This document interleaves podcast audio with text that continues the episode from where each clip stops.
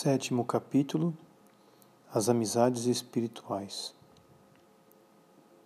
Grande mal é estar a alma só entre tantos perigos.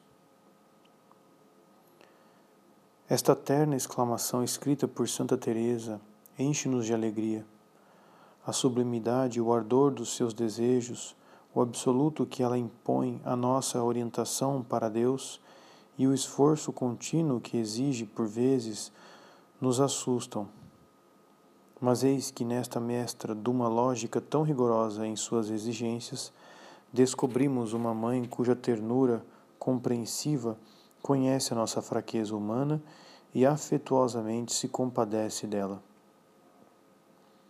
É grande, na verdade, a fraqueza da alma, especialmente no início da vida espiritual.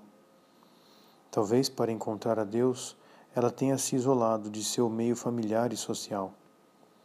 As consolações sensíveis e as facilidades dos primeiros dias deram lugar à aridez na oração e às dificuldades na prática da virtude. Como poderia permanecer fiel em seu isolamento? Mais tarde, quando Deus a sustentar com o que a santa, com o que Santa Teresa chama de auxílio particular, ela poderá, quem sabe, suportar a solidão.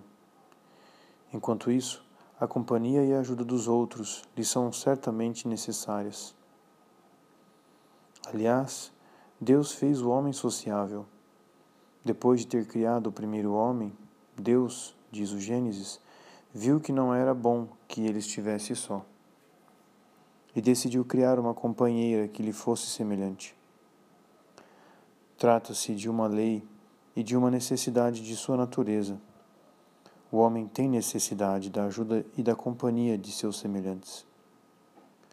O isolamento não só seria doloroso para o seu coração, mas também o deixaria impotente e estéril. A colaboração é a condição necessária para seu desenvolvimento pessoal e ainda mais para a fecundidade da atividade criadora que o prolonga e o multiplica. Santa Teresa sublinha sem constrangimento a particular fraqueza da mulher, sua necessidade real e sentida do apoio e auxílio do homem, que a deve completar e sustentar. Estas leis e estas exigências Deus as estendeu ao âmbito sobrenatural. Ele mesmo se submeteu a elas. Para realizar os mistérios que fundamentam suas relações com a humanidade, tomou uma colaboradora, a Virgem Maria, a quem associou como mãe a toda a sua obra de paternidade espiritual. Porque regem igualmente tanto o desenvolvimento da vida natural como da vida sobrenatural. Estas leis se impõem à graça que, enxertada em nossa natureza humana, sofre suas exigências.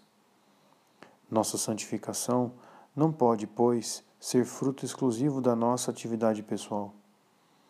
Ela exige a colaboração. É uma lei geral que as dificuldades do início da vida espiritual fazem sentir de forma mais aguda. A alma encontrará o auxílio necessário nas amizades espirituais e na direção. São dois assuntos importantes sobre os quais as experiências e os escritos de Santa Teresa lançam luzes particulares na verdade, esta mulher ardente, arrebatadora de almas e fundadora audaciosa, esteve toda a sua vida em busca de apoios e ajuda.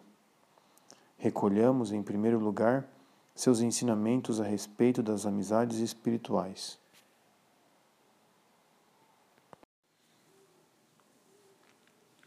As amizades na vida de Santa Teresa.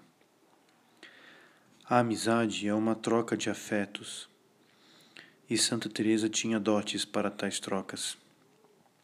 Aos encantos exteriores que atraem, ela juntava as qualidades de seriedade de espírito e de coração que cativam. A vida transbordava de toda a sua pessoa. Além disso, sendo também viva, espiritual, delicada, amável e afetuosa, a ponto de se poder ganhar seu coração com uma sardinha, ela não podia deixar de conquistar as pessoas e afeiçoar-se a elas. Intuímos que as amizades para ela podiam ser uma grande força e um grande perigo. Foram uma e outra coisa. A graça fez delas, sobretudo, um meio de ascensão espiritual. Depois da morte de sua mãe, Teresa, adolescente, pôde satisfazer seus desejos apaixonados de leitura, ler romances de cavalaria. Não me parecia ruim passar muitas horas do dia e da noite em exercício tão vão, escondida de meu pai. Os heróis desses romances se tornavam seus modelos e seus amigos. Criam a atmosfera na qual se despertam e se exaltam as potências sensíveis de Teresa que estão se abrindo para a vida. Comecei a enfeitar-me e a querer agradar com a boa aparência, a cuidar muito das mãos e dos cabelos, usando perfumes e entregando-me a todas as vaidades. E eram muitas as vaidades, porque eu era muito exigente. Sem dúvida, não tinha má intenção. Não desejava que alguém ofendesse a Deus por sua causa. Vários primos frequentam a casa de seu pai. Andávamos sempre juntos, eles gostavam muito de mim e conversávamos sobre todas as coisas que lhe davam prazer. Junto dela encontra-se uma irmã mais velha, Maria, modesta e virtuosa. Teresa admira, mas não existe intimidade entre as duas. Por outro lado, ela se sente mais atraída por uma parenta que frequentava muito a nossa casa. Sua leviandade era grande. Com ela tinha conversas e entretenimentos, porque ela me ajudava em todas as diversões do meu agrado e até me atraía para elas, tornando-me ainda confidente de suas conversas e vaidades. Havia também na casa criadas que em tudo me ajudavam em minhas vaidades se alguma me tivesse dado bons conselhos, talvez eu tivesse aproveitado, mas dominava-as o interesse e a mim a afeição. Que podia vir daí? Sem dúvida, nestes relacionamentos não havia nada que pudesse ofender a honra. Eles tinham criado ao redor de Teresa certo ambiente e deviam normalmente conduzi-la a um casamento honroso. O pai, assustado com o relacionamento com esta parenta, repreende sua filha, mas como não podiam evitar que fosse à sua casa, foram inúteis os seus esforços. Não conseguindo nada, toma uma, medi uma medida enérgica, manda a filha para o convento das Agostinianas, onde eram educadas pessoas de sua condição. Fazia apenas três meses que Teresa estava vivendo neste mundanismo. Neste convento, escreve: Minha alma reencontrou o bem de minha meninice e viu o grande favor que Deus concede a quem põe em companhia dos bons. Bastou uma mudança de ambiente para alterar as disposições de Teresa. É a influência afetuosa de uma mestra que completa a obra de conversão e conduz Teresa para diante dos horizontes da vida religiosa esta religiosa muito discreta e virtuosa, que dormia no dormitório de educandas, chamava-se Maria de Bricênio. Ela me contou que decidira ser monja apenas por ter lido as palavras do Evangelho. Muitos são chamados e poucos escolhidos. Ela me falava da recompensa dada pelo Senhor a quem deixa tudo por Ele. Essa boa companhia foi dissipando os hábitos que a má tinha criado, elevando o meu pensamento no desejo das coisas eternas e reduzindo um pouco a imensa aversão que sentia por ser monja.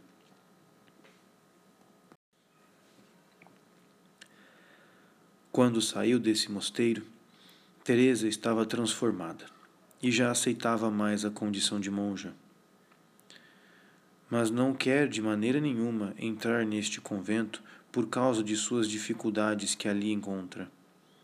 Outra amizade a atrai para um lugar diferente. Eu tinha uma grande amiga em outro mosteiro e decidira ser monja, se isso, se isso tivesse de acontecer apenas onde ela estivesse.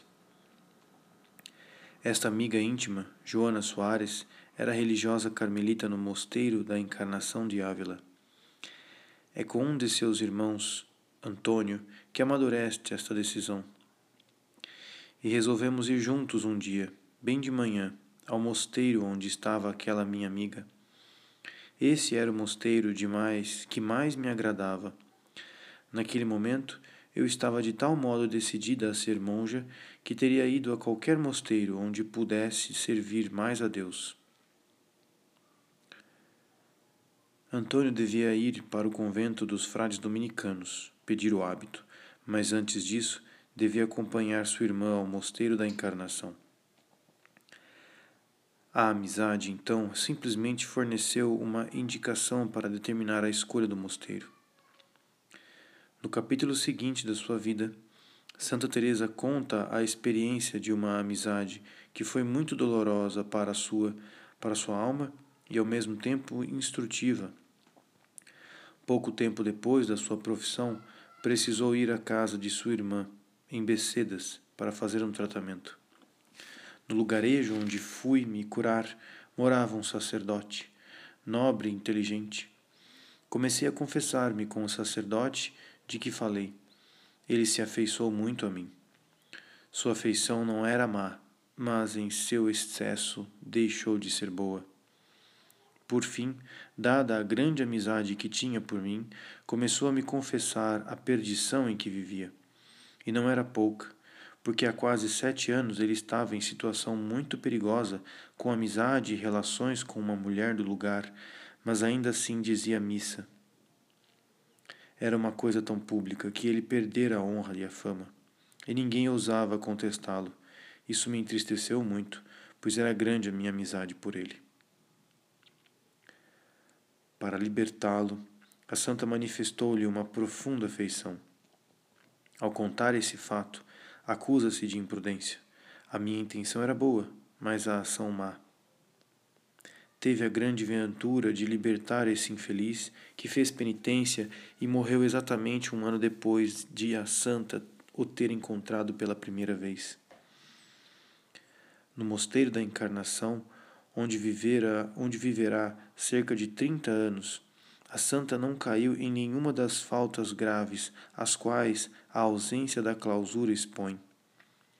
Contudo, escreverá: Comecei a participar dessas conversas, vindo não me parecer, por ser costume, que disso viessem para minha alma o prejuízo e a distração, o que só mais tarde constatei.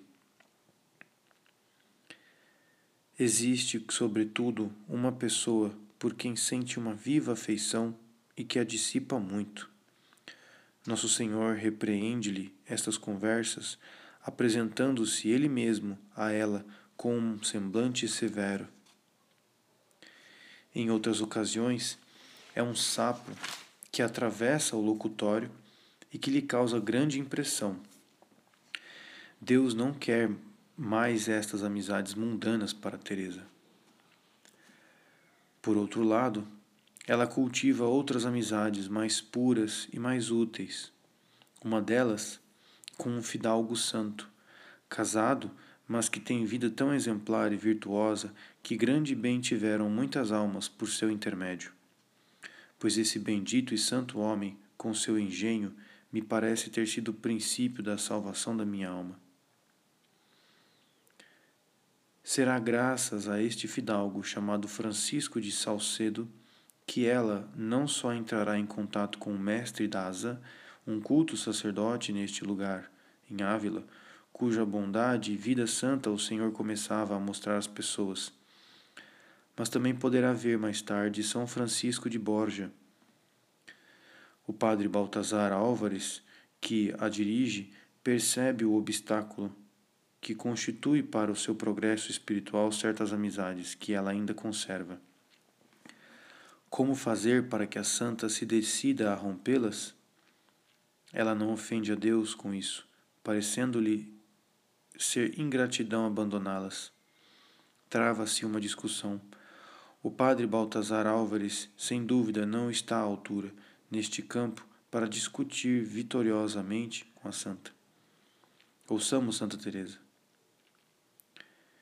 Eu lhe dizia que, como não ofendia a Deus e não tinha por que ser mal agradecida, disse-me ele que eu me encomendasse a Deus por alguns dias e rezasse o Veni Creator para que ele me desse luz sobre a melhor decisão a tomar.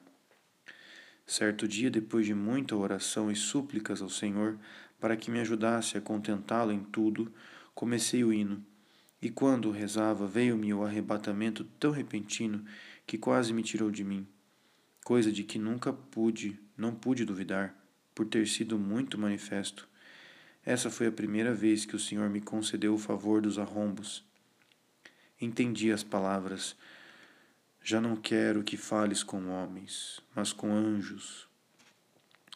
Foram estas palavras ditas no fundo do meu espírito essas palavras se cumpriram, pois nunca mais consegui permanecer em amizades, nem ter consolo nem afeição particular, senão por pessoas que, pelo que percebo, amam a Deus e procuram servi-lo.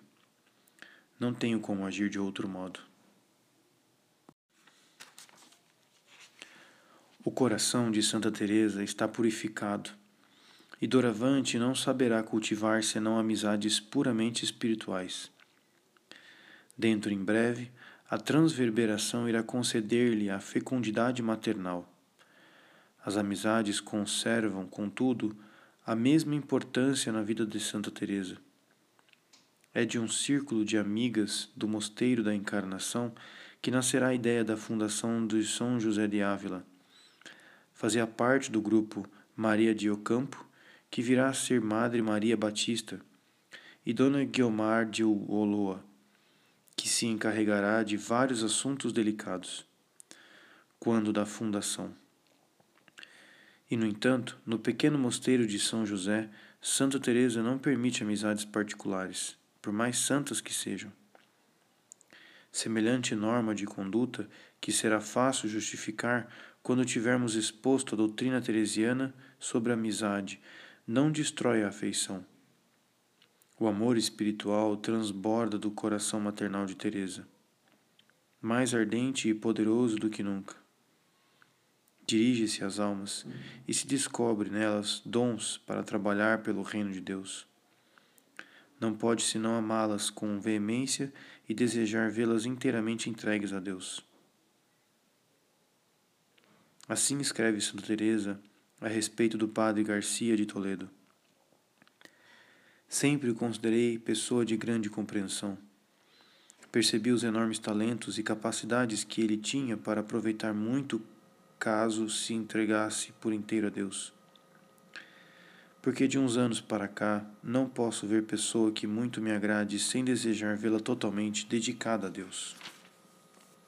Lembro-me de ter lhe dito a Nosso Senhor: depois de pedir com muitas lágrimas que pusesse aquela alma a seu serviço de verdade, porque, embora fosse alma tão boa, eu não me contentava com isso, querendo que fosse muito santa. Senhor, não me negueis este favor.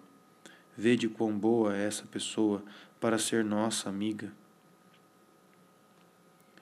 Amigos de Cristo, que são também os seus, a quem rodeia com sua solicitude afetuosa, são, além do Frei Garcia de Toledo, os frades Banhes, Mariano, Graciano e muitos outros. Tem por todas as suas filhas um afeto maternal, mas entre elas há algumas a quem seu coração distinguiu como mais agradáveis a Deus ou mais aptas ao seu serviço. Maria de Salazar, parenta da duquesa de Lacerda, que viria a ser Maria de São José, priora de Sevilha, e por quem testemunha uma afeição que se perpetua nas numerosas cartas que lhe dirigiu e que chegaram até nós. E, sobretudo, Ana de Jesus, sua alegria e sua coroa, e Ana de São Bartolomeu, a companheira de suas viagens, sua secretária confidente e muitas vezes conselheira essas Ana de Jesus e Ana de São Bartolomeu, de quem não nos cansaríamos de falar como a santa não se cansou de as amar, eram almas muito belas, uma pelo brilho dos seus dons naturais e sobrenaturais, outra pela simplicidade de sua alma e da sua graça, ambas iguais na sua dedicação à sua madre. A primeira herdou o espírito da reformadora, a segunda, a última batida do seu coração. É isto que as coloca nos, a nossos olhos entre as maiores figuras da reforma teresiana. A estas almas privilegiadas, Santa Teresa dedica uma afeição pura e fecunda. Mas quer ser correspondida, escreve a Madre Maria de São José. Asseguro-lhe, se me quer bem, pago-lhe na mesma moeda e gosto de, de o ouvir de sua boca. Quão certo e próprio de nossa natureza o queremos ser retribuídas. Isto não deve ser mal pois também o quer ser nosso Senhor. Mesmo nos cumes da união transformante, Santa Teresa conserva suas predileções e para justificá-las, vale-se do exemplo de nosso Senhor. Sua doutrina sobre as amizades. Primeiro ponto: importância das amizades. A vida de Santa Teresa revela-nos a influência decisiva das amizades. Todas as grandes decisões da santa foram inspiradas, ou pelo menos eficazmente apoiadas, pelas amizades. Ora, a reformadora do Carmelo era uma alma excepcionalmente forte. Que será, pois, normalmente, de uma alma menos vigorosa que a própria fraqueza torna mais suscetível às influências externas. Aliás, é uma lei geral. Deus adapta a distribuição da sua graça às condições da nossa natureza. Deus se fez homem para nos trazer sua vida divina. Instituiu sacramentos, sinais sensíveis, que são os canais dessa vida e utiliza de uma forma habitual e contínua aos acontecimentos exteriores e, mais ainda, às causas livres, como mensageiros de sua luz e como os mais autênticos intermediários da sua graça.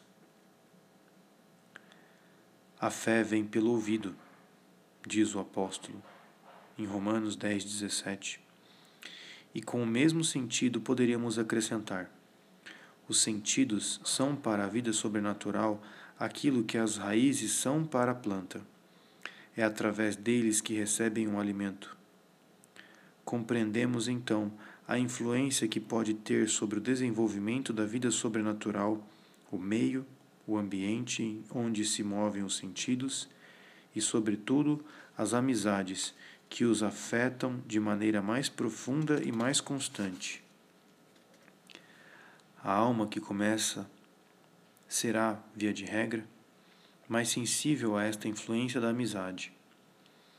Santa Teresa sublinha e explica como ela pode ser benfazeja. Eu aconselharia aos que têm oração que, especialmente no princípio, procurem ter amizade e relações com pessoas que se ocupem da mesma coisa isso é importantíssimo, pois, além da ajuda mútua nas orações, muito há de lucrar aí. E não sei por que não se há de permitir à alma que começa a amar e a servir a Deus com sinceridade que compartilhe da companhia de pessoas que têm oração, confiando-lhe suas alegrias e tristezas. Já que para conversas e prazeres humanos, mesmo que não sejam muito bons, Procuramos amigos com quem folgar e melhor aproveitar esses prazeres vãos. Creio que, tendo esse objetivo, obterá maior proveito para si e para os seus ouvintes, adquirirá mais experiência e, ainda sem entender como, ensinará a seus amigos. Quem se vangloriar por conversar sobre isso, também será vanglória, terá vanglória em ouvir a missa com devoção quando estiver sendo observado, bem como em praticar outras coisas que, a não ser que se deixe de ser cristã, a pessoa tem de fazer sem temer a vanglória. Porque isso tem tamanha importância para almas que não estão fortalecidas na virtude, que têm tantos inimigos e amigos a incitá-las ao mal, que não sei como insistir mais. Porque as coisas do serviço de Deus já andam tão fracas que é necessário, aos que o servem, apoiarem-se mutuamente para irem em frente. Tal é a fama de bondade dos divertimentos e vaidades mundanos, para os quais poucos olhos estão atentos. Contudo, se uma única alma começa a cuidar de Deus, são tantos os murmúrios que ela é obrigada a procurar defesa e companhia até ficar forte e não ter medo de padecer. Se não o fizer, ver-se-á em grandes apuros. É próprio do humilde não confiar em si mesmo, mas acreditar que o Senhor lhe dará auxílio em atenção àqueles que quem conversa, pois a caridade aumenta ao ser transmitida. Havendo mil benefícios a ser obtidos, de que eu não falaria se não tivesse grande experiência da enorme importância disso. Segundo ponto, escolha das amizades. A profunda influência das amizades convida à circunspecção na escolha daquelas que devemos cultivar. Na verdade, é preciso fazer uma distinção entre as várias amizades Jesus Cristo teve amigos durante sua vida nesta terra. Aos seus apóstolos contava os segredos do reino de Deus, os mistérios da sua vida íntima. Entre eles, os três preferidos são testemunhas de sua transfiguração e da agonia no Horto das Oliveiras. Durante as últimas semanas da dolorosa luta em Jerusalém, Jesus, ao cair da tarde, ia repousar em Betânia, no ambiente que a afeição de Lázaro, Marta e Maria tornava doce ao seu coração. Homem como nós, Jesus cultiva as amizades humanas para santificar as nossas. Em Jesus, a amizade é o fruto de uma livre escolha de sua ternura misericordiosa que desejava se difundir. Nos santos, ela procede simultaneamente do amor divino que se oferece em caridade fraterna e do profundo sentimento que lhes permanece de sua fraqueza sobre a força de sua virtude.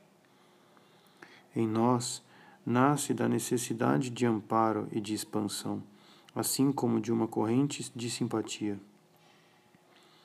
Como se vê, a qualidade da amizade é fruto do movimento, do qual procede e do amor que a anima. Perita na arte de amar e penetrante psicóloga na análise dos sentimentos, Santa Teresa vai nos ajudar a discernir e a apreciar as amizades qualificando o amor que as inspira. Segundo este ponto de vista prático, a doutrina que nos oferece no caminho de perfeição é incomparável. Notemos antes de tudo que o amor é a lei de toda a vida, de todo o ser. Deus imprimiu esta lei em todas as criaturas para regrar a sua caminhada rumo ao seu fim providencial, mas adaptou-a à natureza de cada ser. O astro gravita no espaço obedecendo à lei da gravidade universal e da atração mútua dos corpos, que é a lei do amor da matéria. O instinto é outra forma da mesma lei do amor.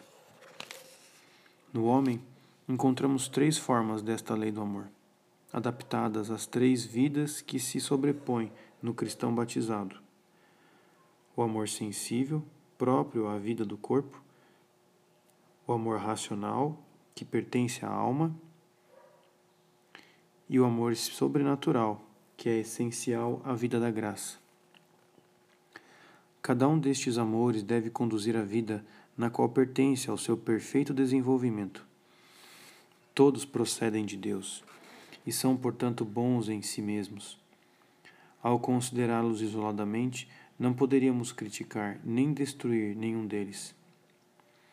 Ademais, a vida também não nos apresenta estes diversos amores separados como nós fazemos na divisão lógica, mas unidos em diferentes graus. O juízo prático deve apoiar-se sobre a proporção de cada um deles na natureza humana individual, sobre a síntese viva formada pela sua união. É o dinamismo deste conjunto o seu movimento, a sua direção, que importa apreciar em vista do fim sobrenatural do homem e da vocação particular de cada um. O valor moral e espiritual se estabelece a partir da união harmoniosa de suas energias vitais e de sua convergência para o seu destino providencial. É considerando-as sob este aspecto vivo e sintético que Santa Teresa nos fala e julga as amizades. A santa é tão pouca lógica no sentido escolástico do termo quanto possível. É a vida que a atrai e a aprende. Analisa-a com uma penetração maravilhosa e a apresenta tal qual ela é a vê. Assim, suas descrições são amostras de vida tiradas da realidade. E, embora falando das amizades, dirija-se às suas filhas carmelitas, seus julgamentos e conselhos têm um valor humano que lhes assegura um alcance universal.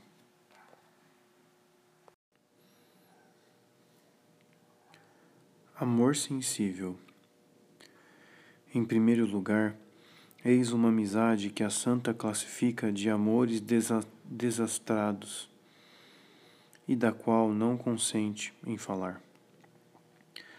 Trata-se do amor sensível, que tem exigências sensuais. Pode ser legítimo no casamento. Santa Teresa fala a religiosas que consagraram sua virgindade a Deus e aguardam como um tesouro divino. Para elas, este amor é nocivo. É necessário preservar-se dele com cuidado, porque o menor sopro pode maculá-las. Desses amores, Deus nos livre. Quando se trata de coisas do inferno, nunca podemos nos cansar de denigri-las pois não é possível exagerar o menor que seus, de seus males. Essas coisas, irmãos, não devem sequer estar em nossa boca, nem devemos pensar que existam no mundo, nem consentir que diante de nós sejam tratadas ou narradas semelhantes amizades. Feita esta eliminação com uma energia que, em se tratando de religiosas, compreendemos muito bem a santa nos fala de sua intenção. Quero tratar de duas maneiras de amor. Uma espiritual, porque parece que nada tem com os sentidos, nem com a ternura da nossa natureza, a ponto de ser privada da sua pureza. A outra também é espiritual, mas é acompanhada da nossa sensibilidade e da nossa fraqueza. É amor bom, que parece lícito, como o que há entre os parentes. Essa primeira maneira de amar está dominada pelo amor espiritual. Na segunda, os elementos espirituais, racionais e sensíveis se unem em diferentes graus, tornando-o honesto e mesmo bom.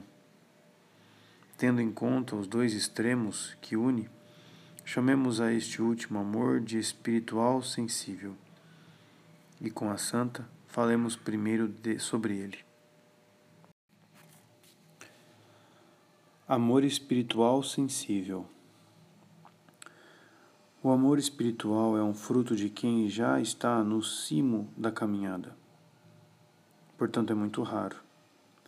O amor espiritual sensível é bem mais frequente. É ele que habitualmente alimenta as amizades entre as pessoas espirituais. Os seus laços espirituais implantam-se geralmente em simpatias naturais e encontram aí sua força e sua estabilidade. Como poderiam amar com um maior, com um amor inteiramente espiritual, quando suas faculdades não estão purificadas e a caridade sobrenatural ainda não estabeleceu seu domínio sobre as potências inferiores? Santa Teresa nos tranquiliza a respeito da moralidade das amizades espirituais sensíveis, comparando o amor que as anima com aquele que temos pelos nossos pais. Elas são não só lícitas, mas podem até vir a ser benéficas. É esta forma de amor espiritual sensível, mais adaptada à nossa fraqueza, que será utilizada no apostolado de amizade, tão frequente nos movimentos especializados. Pela atmosfera que criam ao redor das almas, pela força persuasiva que juntam aos conselhos dados, pelo auxílio afetuoso que proporcionam, estas amizades podem arrancar as almas do isolamento, de um ambiente nocivo ou da mediocridade de um meio, para as elevar a regiões mais puras e mais sobrenaturais. As amizades das quais Santa Teresa desfrutou antes de sua entrada no Carmelo eram desta natureza. A afeição que soube inspirar à sua volta e que lhe permitiu arrastar outras pessoas devia ser também uma afeição espiritual sensível. Com efeito, não podemos supor que essas almas fossem elevadas imediatamente ao amor espiritual e que os encantos naturais da santa não tivessem contribuído em grande parte para as levar após si. Não seria correto fazer a mesma observação a respeito das multidões que se esqueciam de beber e de comer para seguir Jesus até o deserto. Sentiam-se conquistadas pelo reflexo da divindade que se manifestava na humanidade de Cristo, mas também pela bondade, eloquência e todos os encantos exteriores do Mestre.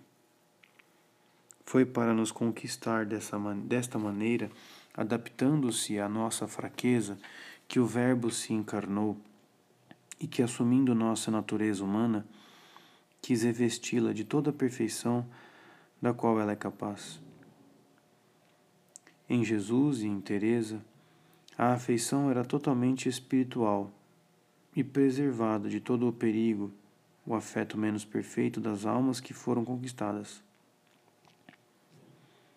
Não se dá o mesmo quando dois amigos não trazem para seu relacionamento senão um amor imperfeito. Como não temer então uma ruptura do equilíbrio entre os dois elementos, espiritual e sensível, que formam esta amizade? Trata-se de uma lei. Cada uma das nossas faculdades se dirige para o bem que lhe é apresentado para aí experimentar a satisfação que lhe é própria.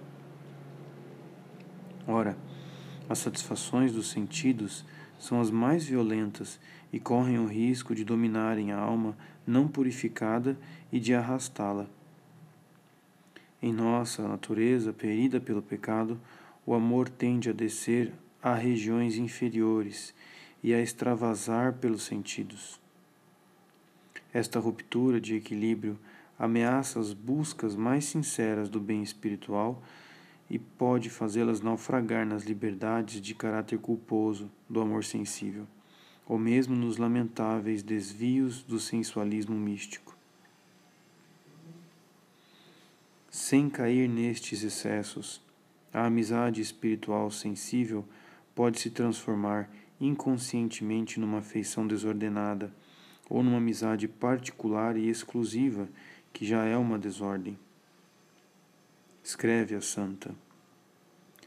Pouco a pouco, elas enfraquecem a vontade, impedindo a total dedicação ao amor de Deus. Entre irmãos, costuma ser peçonha, provocando danos muito evidentes para a comunidade. O demônio as faz começar para que se criem partidos na religião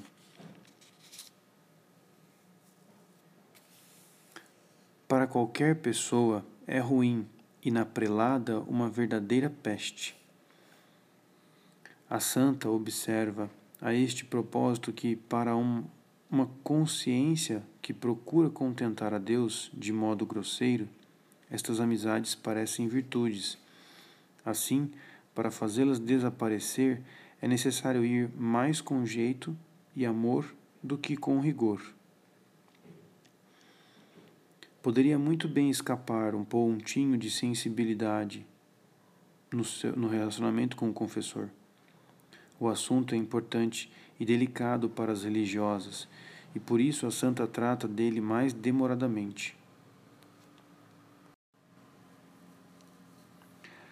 Antes de tudo, convém guardar-se de todo escrúpulo exagerado neste ponto.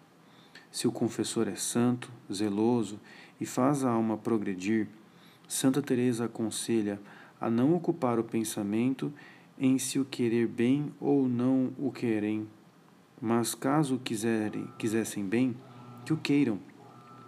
Pois por que não havemos de querer bem a quem sempre procura e trabalha para fazer o bem à nossa alma? Antes, considero um ótimo princípio ter amor ao confessor se ele é santo e espiritual.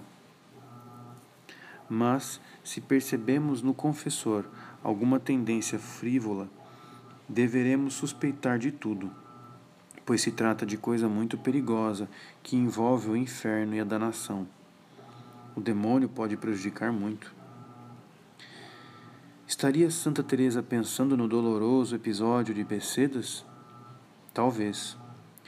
Dentro de um mosteiro, as desordens não podem se desenvolver em tais proporções, mas podem existir grandes perturbações e angústias no corpo e na alma. A santa testemunha vi em alguns mosteiros uma grande aflição provocada por esses problemas, embora não no meu. Se a prelada se dá bem com o confessor, as irmãs não conseguem falar livremente nem a um nem a outro, e é aí que entra o demônio para colher as almas, visto não lhe restar outra via. Há um único remédio contra estes males, que as religiosas tenham a liberdade para se dirigirem a vários confessores e que usem dela, pelo menos de vez em quando, mesmo se o confessor ordinário viesse a reunir ciência e santidade. Mas enfim, não há um critério para discernir se neste amálgama que constitui o amor espiritual sensível, o sensível tem primazia e conduz o movimento do amor de uma forma perigosa? Não podemos nos fiar completamente nas manifestações exteriores nas quais intervém, de uma forma muito notável, o temperamento das pessoas e os hábitos dos, do ambiente.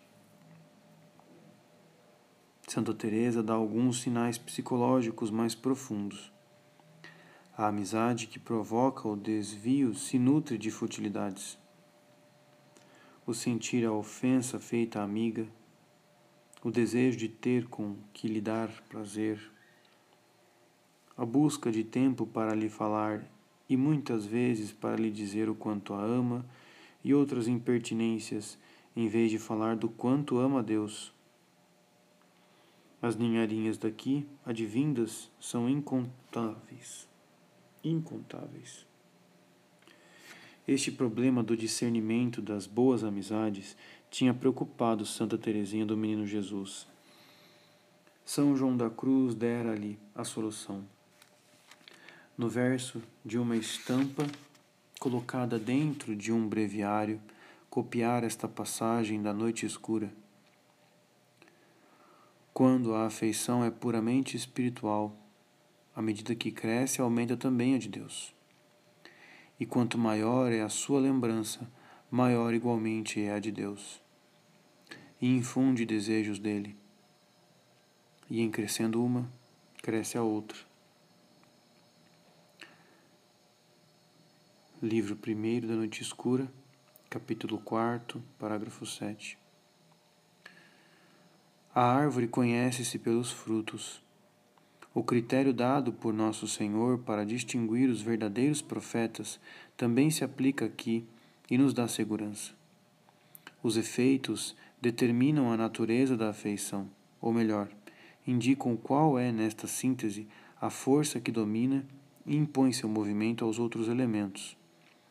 Se as amizades espirituais sensíveis fazem o amor de Deus crescer, são boas e devem ser estimuladas. Tal é a conclusão que se impõe. Mas eis que Santa Teresa parece subtrair-se a esta conclusão. Em seus mosteiros nem sequer as aceita.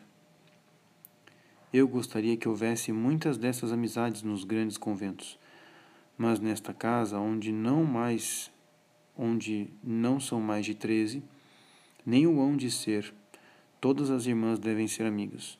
Todas hão de se amar. Todas hão de se querer. Todas hão de se ajudar. Evitai, por amor do Senhor, estas amizades particulares, por santas que sejam. A santa tem um ideal mais elevado para suas filhas, o do amor espiritual.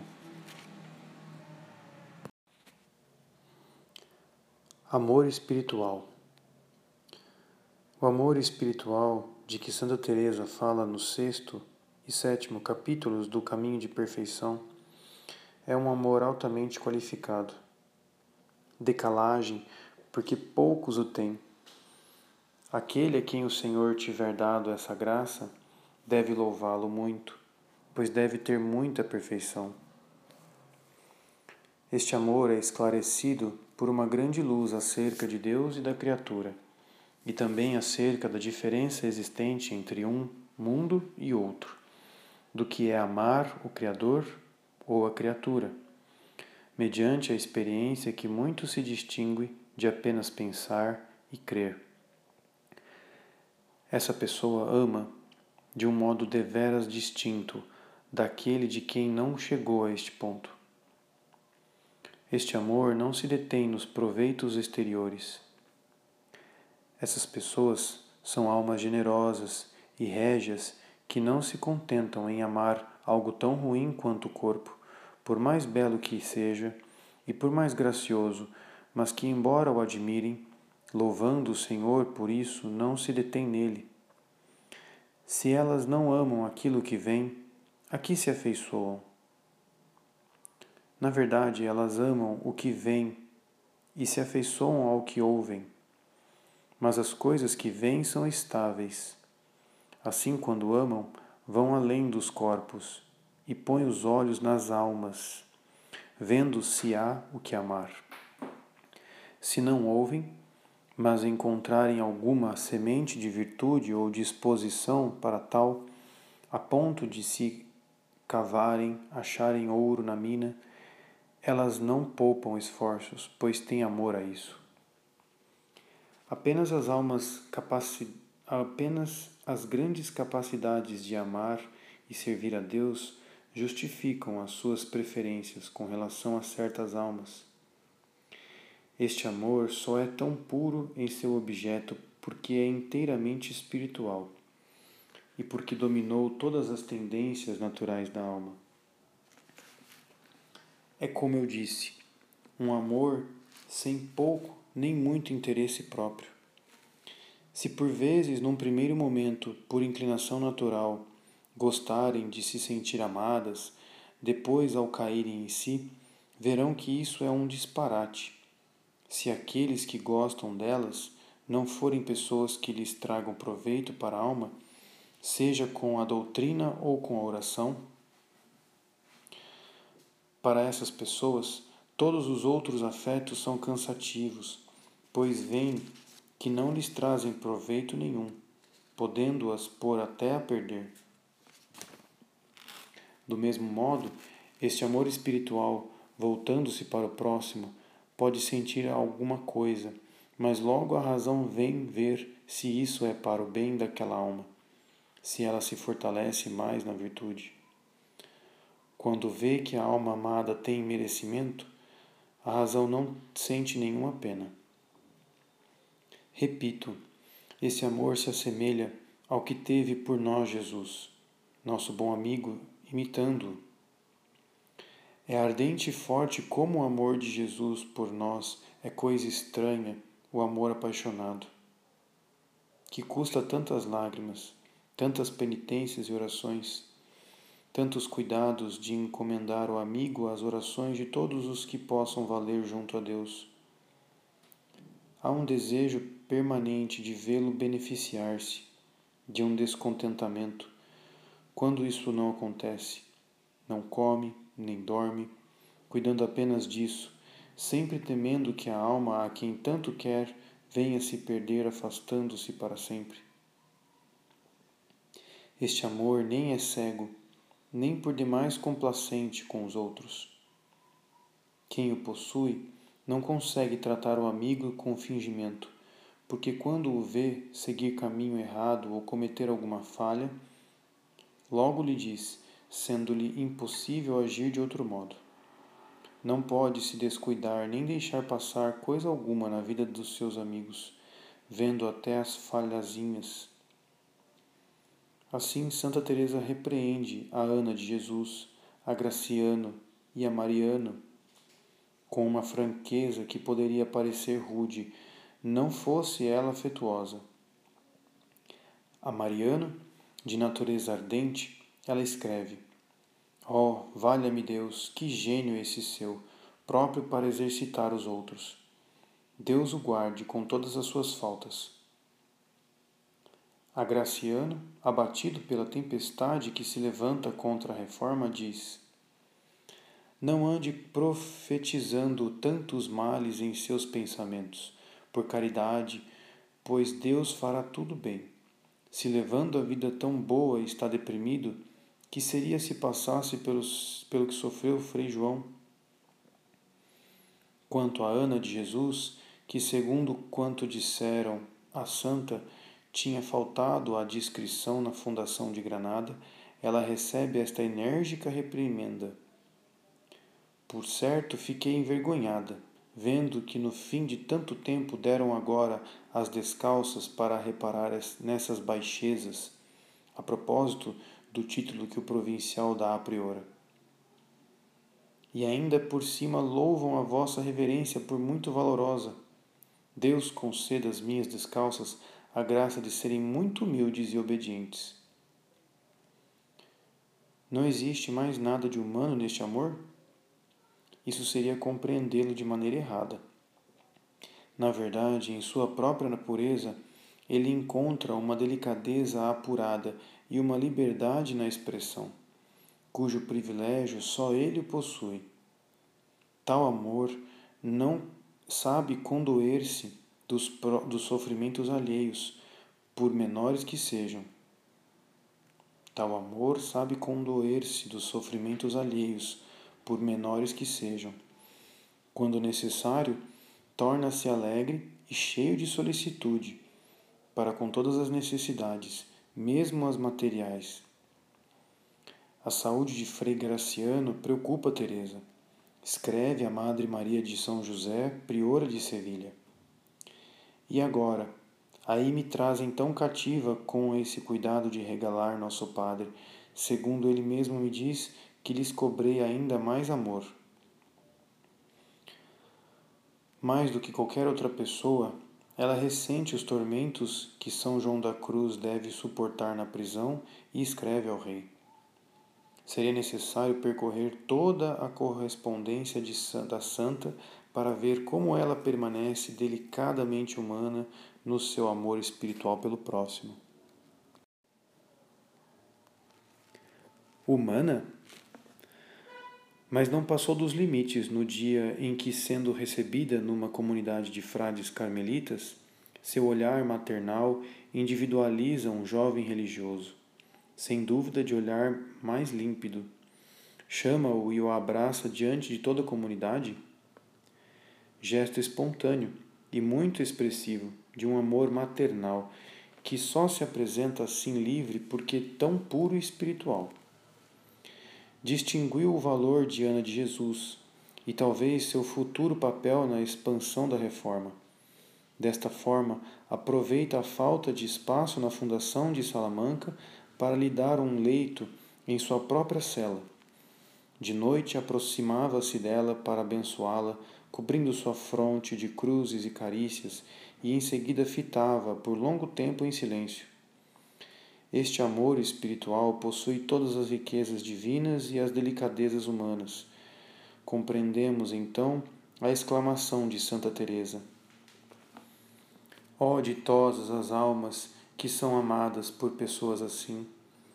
Ditoso o dia em que as conheceram.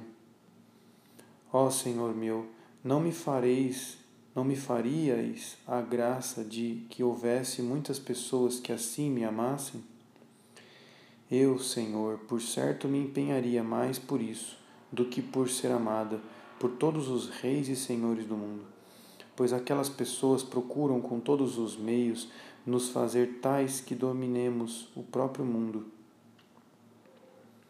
Quando conhecerdes alguma pessoa semelhante, irmãs, que a Madre tudo faça para que ela trate convosco. Gostai o quanto quiserdes de pessoas assim. Poucas deve haver.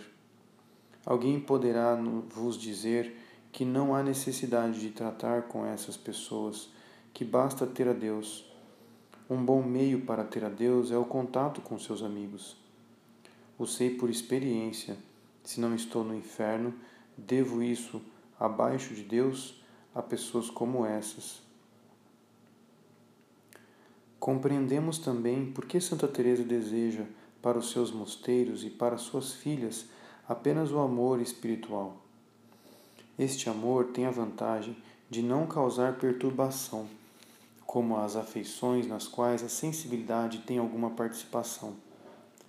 Ele é amplo, poderoso e em nada exclusivo, mas, sobretudo, ele é próprio das elevadas regiões para as quais a santa quer conduzir suas filhas. É o único que lhes pode permitir realizar sua vocação na igreja. Elas têm uma vocação de amor. Toda a sua força para amar está consagrada inteiramente a Cristo Jesus e à Igreja, que é o seu corpo místico. Devem amar com perfeição e a perfeição importa mais a qualidade do amor do que a sua intensidade. Está fora de dúvida que o amor espiritual é o fim de sua vocação.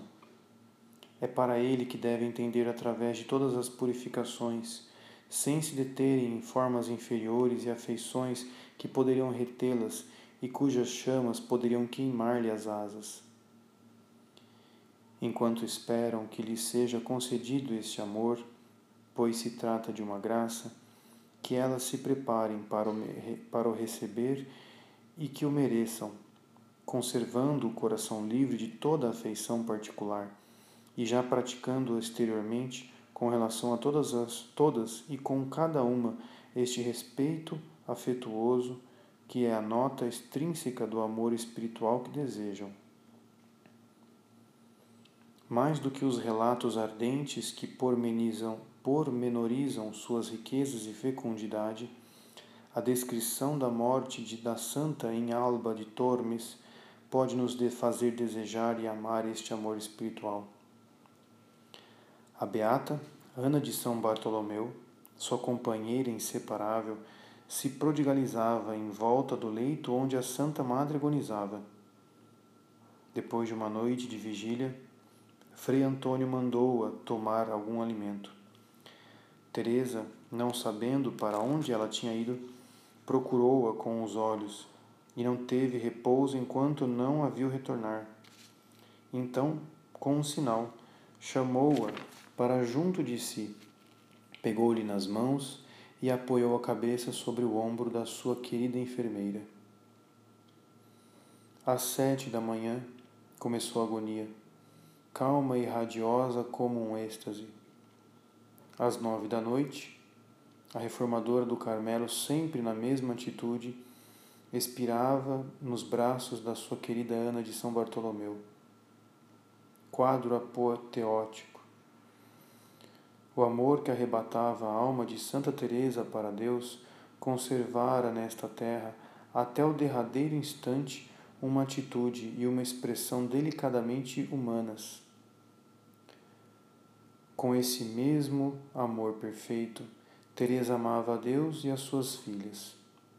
Ao repousar durante o seu êxtase sobre o coração de Ana de São Bartolomeu, preparava-se para o repouso eterno no seio de Deus.